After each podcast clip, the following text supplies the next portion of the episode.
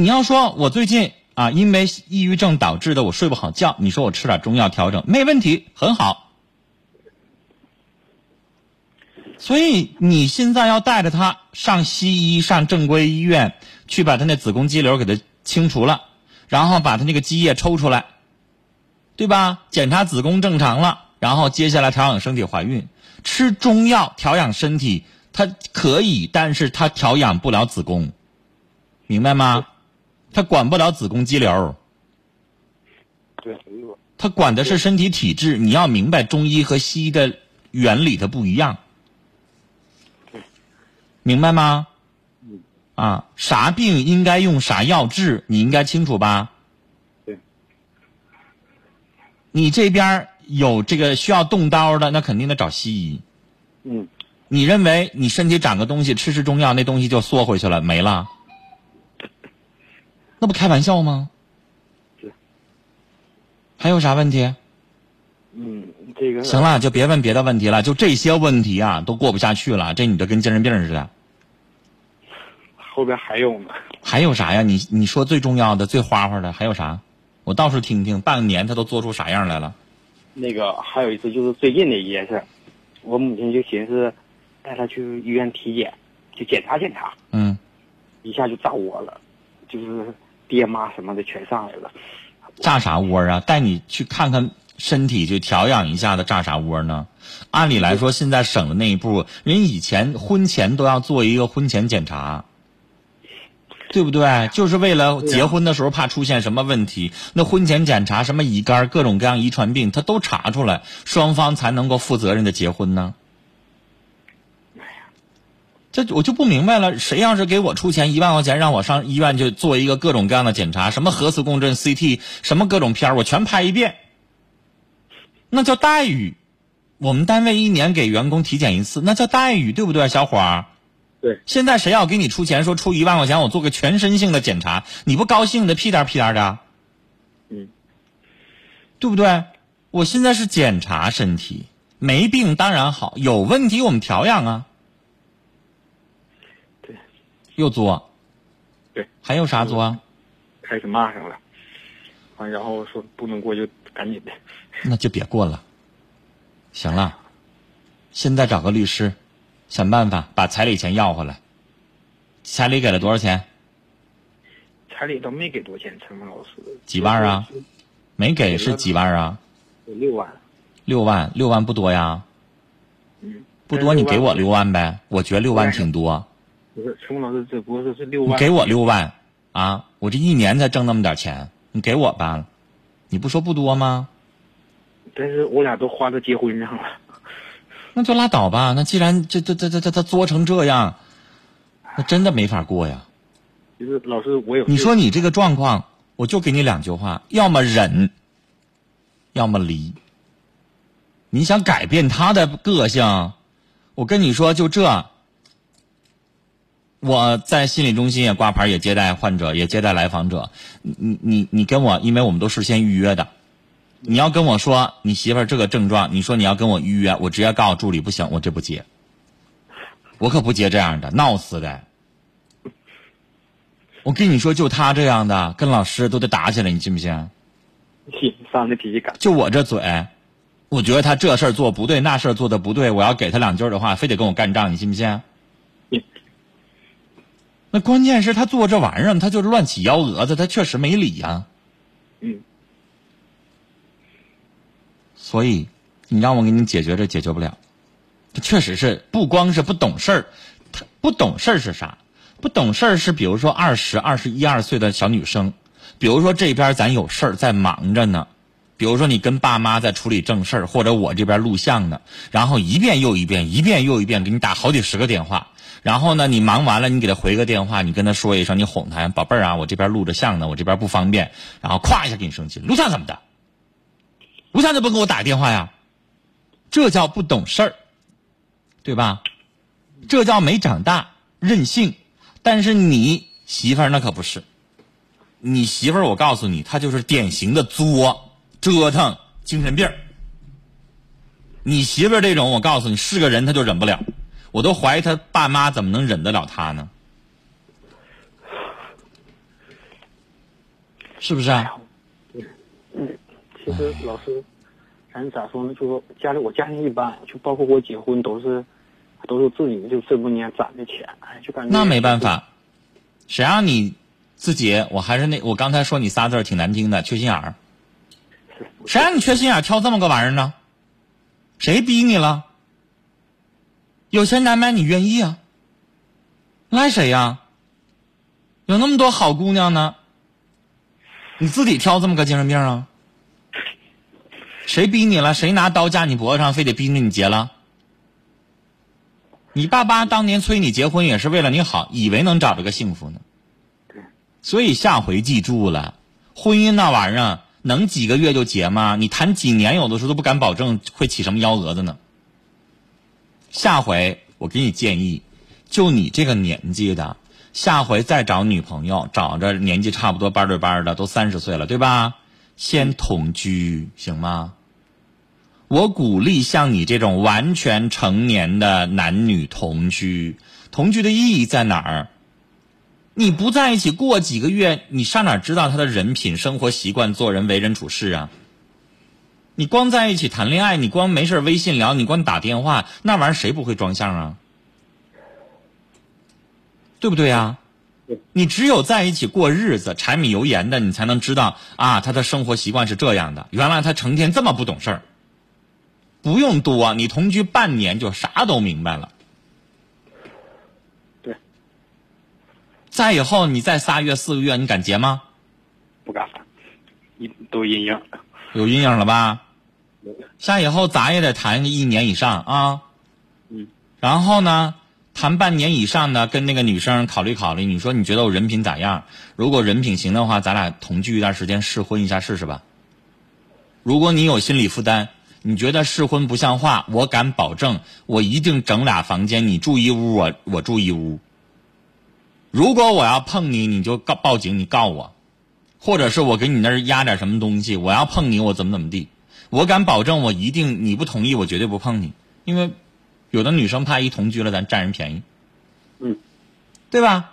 但是你主要住在一个屋檐下，照样所有的日常生活相处，所有的东西全出来了，嗯，啊，这件事儿呢，要我我也离，那谁天天伺候一精神病人？那都没法跟他讲理，那咋过呀？对不对？嗯嗯，好了，我们就聊到这儿了啊，再见。好，谢谢老师。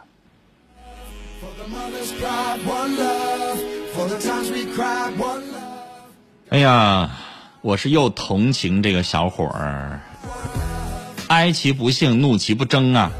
你说咋整啊？赖谁呀、孤单莫说穿说，小伙儿我都听不下去了，离吧，这忍那可忍不了啊！越作越厉害，长长教训吧。啊，听友孙鹏就发俩字儿你好，你要发完整的留言啊，我才会念。心肝宝贝儿说：“我觉得这个女的呀，不光有问题，身体可能还有问题。所以呢，人家一说上医院去检查检查，就开始害怕，就开始作。要不然就是以前打胎多了，怕大夫说出来。”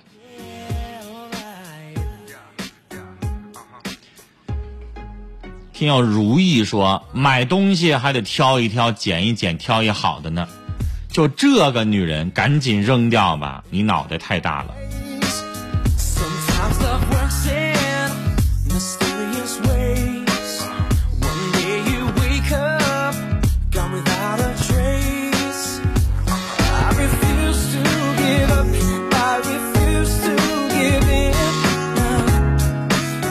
小小向日葵说：“我今年五十二了啊，离婚多年，前夫啊吃喝嫖赌还家暴，我为了把孩子带大，就没有再找。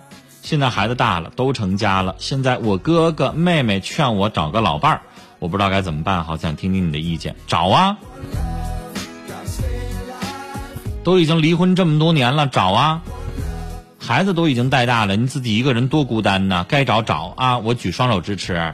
你看我录的那个，别管大城小爱，相亲相爱也好，最大年龄的七十多岁的老爷子，人家也照样找对象啊，找啊！现在人都长寿，您五十二岁，五十二岁，接下来您活七八十岁没问题啊！为了自己的幸福，找。那儿女啊，再怎么陪你，晚上不可能陪你说话。人儿女忙起来了之后，自己的这个另一半啊、孩子呀、事业呀、工作呀，我跟你说，一个礼拜能去看一眼你，这都是极度极度孝顺的。往往很多子女根本就没那时间啊。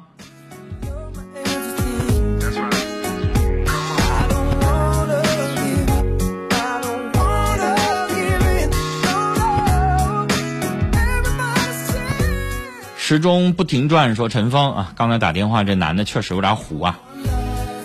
你看人都说你虎了啊。来，我们继续来接电话。你好，陈峰老师，你好。你好，您说。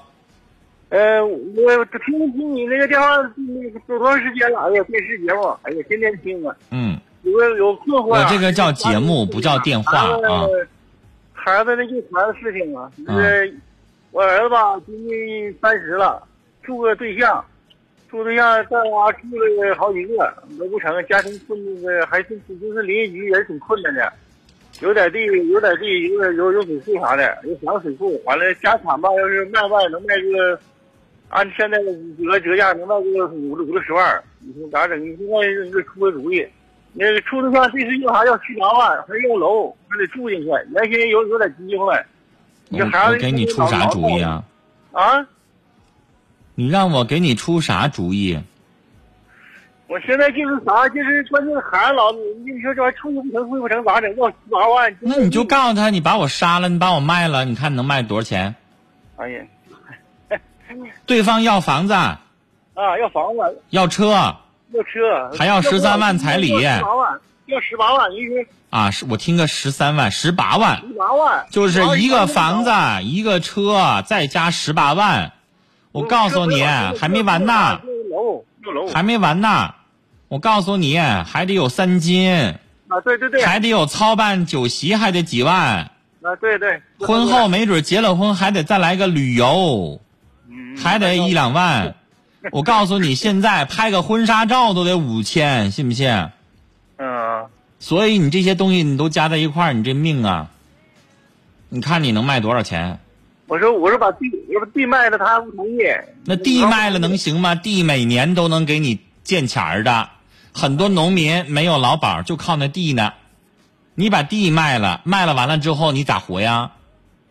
关键啥这么事儿？我家也我我俩都都退都都快退休了，我老伴儿也退休，我也退休就行了，不是那么事儿。那不能说你儿子这边结婚，你们俩退休，你们倒是有点劳保，然后呢，就你你你这儿媳妇就跟吸血鬼一样，把你们全都榨干净，然后就底儿朝天，房子地最后全得卖了，然后把他整进来，把他整进来，然后你们老两口一下回到解放前，你们俩就得租房子住，你们俩就得吃糠咽菜还钱，那凭啥呀？咱娶媳妇是要幸福，是不是啊？关键啥？别老关键了。刚才那个，刚才那小子听我说话，别我一说你也说，那他谁能听到谁说呀？啊，行吧，陈老师老师人刚才那个男孩，人家结一婚，人家那媳妇儿要六万块钱，你这合情合理啊？对吧？你这张嘴要十八万干啥呀？所以我就说了，就告诉你儿子，我们家就这一疙瘩一块儿，我能给你拿出来多少钱，我就给你告诉你个数，超过这个数，我们老两口没辙，能结结，不能结拉倒。我们就这水平。你要非得想娶，举个例子，他要十八万，我们没那么多，我们就能拿出六万来，爱结不结？你儿子要作，你让他自己作去；你要想结这婚，让你儿子自己想着自己借钱，自己挣钱去。我们老两口就这样，我们不可能为了你结婚，我又卖地又卖房子，然后让我们俩睡大街去，凭啥呀？我们也得活呀，就这么做，知道吗？你这回说，啊，行行行，然后田老师，你太他说太对了。对你跟你老伴儿不能说我现在为了娶个媳妇儿，我我赠命似的，对方要啥我都给啥，那能惯着那个毛病吗？那彩礼钱，你家要有姑娘，隔壁家要了三十万，那我们家还想要四十万呢，这玩意儿就要呗。这关键要完了之后，对方答不答应啊？所以，你应该教育你儿子，这女的太过分，他们家要求太过分。我们呢不是说一毛不出，但是我们家就这条件，我们只能出这些。所以呢，你要同意就同意，不同意就拉倒。啊，啊，对那女方要求啥，咱都给啥，凭啥呀？没事，给你比吧。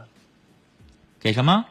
人家人家没有人要要七八万的吗？给你比对比那比的吗？啊、那你就让他比去呗。你看谁哪个哪家冤大头愿意娶，你就娶去呗。反正咱家不娶，对不对？嗯，你要让你自己儿子有志气，我不结婚也没啥，没啥磕碜的，我照样可以过得挺好。这一结完了之后，爹妈都跟着吐血、啊，那你们俩不得一下子拿出这么多钱来，你俩都得上医院，你俩咋活呀？管你点事儿。对呀，那你要儿子不管你那事儿，你也别管他那事儿，对不？对啊？法律有规定说你必须给儿子拿十八万钱吗？必须给儿子买房子吗？有吗？那也有很多家困难的，就给儿子买不起房子，那最后人家不也自己想招自己结了吗？怎么办？看把你愁的，这家长吁短叹的，没招啊，没招所以我说了，我就不给，我给不了，我拿不出来，就这么回事儿。咱就尽咱自己最大力，房子不能卖，地也不能卖，有多少存款？比如说我我现在有二十万，我还得留几万，万一要是我病了呢，对吧？你万一要病了呢？现在你看个感冒去，你发个烧，我告诉你，光买药，你上医院一住院都得花好几千。你要来个大病咋整啊？你就有多大力使多大力啊！结婚这种事儿就这么回事儿，能结那就结了，不能结没有缘分，那我们再找，好不好？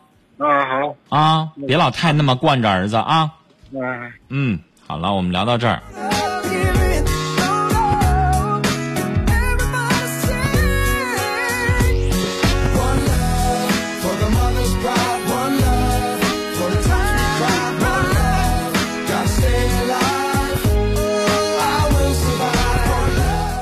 有的时候吧，这个社会的风气是被惯出来的。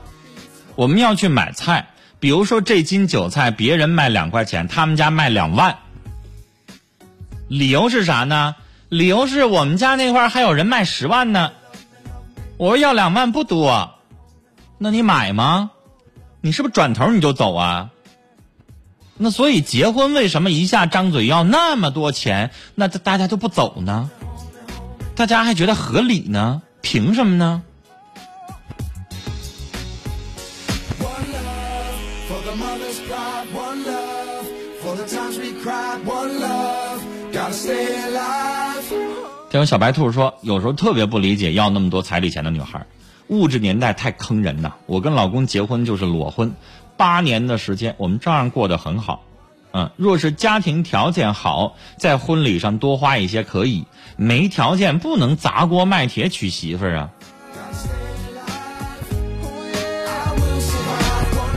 老李说，其实我也觉得婚检很有必要啊，其实应该恢复这个制度。婚前呢，应该啊共同生活一段时间，多了解对方，然后再在一起啊。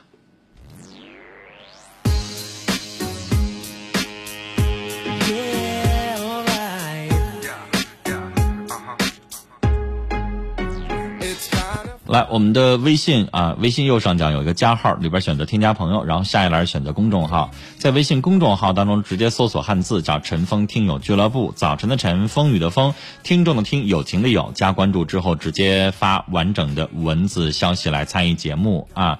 呃，我们节目当中的每一件事情，您都可以用微信发文字的方式来参与一下讨论。听了有很多的事情，可能都让我们觉得，哎呀妈呀，咋这样式的呢？我经常听到有的时候，这个出租车司机啊在听节目啊，或者是老年人在遛弯啊，在活动啊，拿着收音机在听，然后呢也在跟旁边的那个老伙伴啊在那交流，是吧？我我因为我现在因为电视节目嘛，走哪有的人认识我，动不动的也跟我讨论。哎呀妈，你昨天节目里边那人咋那么气人呢？我都想说他两句了。那你想说两句，您就打电话来说呀，啊。所以我们节目当中的每一件事儿，您都可以打电话或者是发微信啊，讨论一下、评论一下，说说您的想法。来，我们的电话是零四五幺八二八九八八五五，零四五幺八二八九八八六六，零四五幺八二八九八八七七。微信添加朋友栏选择公众号啊，公众号当中搜索“陈峰听友俱乐部”，早晨的晨，风雨的风，听众的听，友情的友，加关注，直接发文字消息。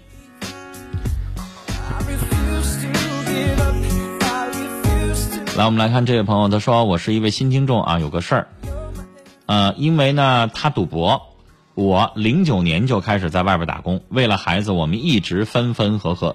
一六年春节，他一个晚上就输了四千块，到现在还在赌。我现在想起诉和他离婚。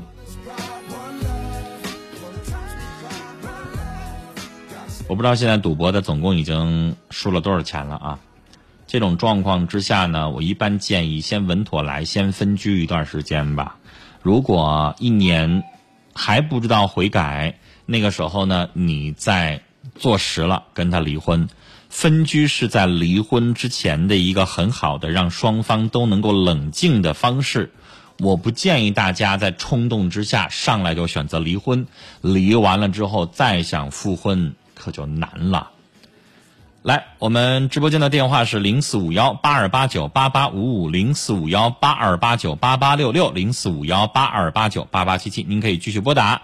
下面呢是一段三分钟的广告，稍事休息，马上回来。人之初，性本善，性相近，习相远。苟不教，有一种文化源远流长，有一种传承博大精深，从伏羲仰天俯地而悟易经，到屈原漫游天地而得九歌，再到竹林七贤隐居山林而通三玄。那么古时的圣贤呢，欲有所得，无不与天地相交结。为天地立心，为生民立命，为往圣继绝学，为万世开太平。从一件小事儿、一句话、一个举动中，都能感悟到国学的境界。传承中华美德，经典浸润人生。我是龙广主播张敏，三月二十一号，我将陪您去阿联酋开启风情之旅，感受沙漠之都的独特景观，触摸神秘的土豪国度，体会迪拜的浪漫气息。二零一七，给自己定一个爱旅行、爱生活的小目标，和我一起去阿联酋实现吧！三月二十一号，凤凰旅游邀你和主播张敏一起嗨翻迪拜。凤凰旅游报名电话：五八八六八六零零五八八六八六零零。这个冬天，世界在期待着平凡生活中的一缕心意。终于，它动如水墨，闪亮含香。冰雪龙江，一个让人迷恋在浅色季节里的行走方向。龙腾盛世二零一七黑龙江冰雪春晚，为世界明媚了一幅素雅的中国风景。这次来黑龙江，最大的收获就是看到黑龙江的冰雪从中国走向了全世界。盛大的这个冰雪春晚啊、这个舞台呢宏伟壮观，身为哈尔滨人呢特别骄傲。希望这个冰雪舞台呢每年呢都会有。这是第一次在这么冷的天气下实现了户外的录制，我觉得特别不容易，而且还看到了很多虚拟和现实结合的那种场景，真是太震撼了。我觉得我作为一个哈尔滨人特别骄傲。欢迎呢更多的人能来到咱们哈尔滨。哈尔滨欢迎你。世界冰雪新方向，异彩含香在龙江。冰雪春晚，龙江献给素雅冬季的一个世界新期待。这一年，我们众里寻你，只为这一夜心灵天空，星河璀璨。这一夜，我们向你致敬，只为这一年精神版图再铸丰碑。二零一六感动龙江年度人物，七台河特奥短道速滑队公益教练张杰。这么多年来，领特奥孩子们进行运动康复。我们最终的目标不是达到一定的什么样的运动技能，而是说我们通过这样的运动康复，让孩子们能够。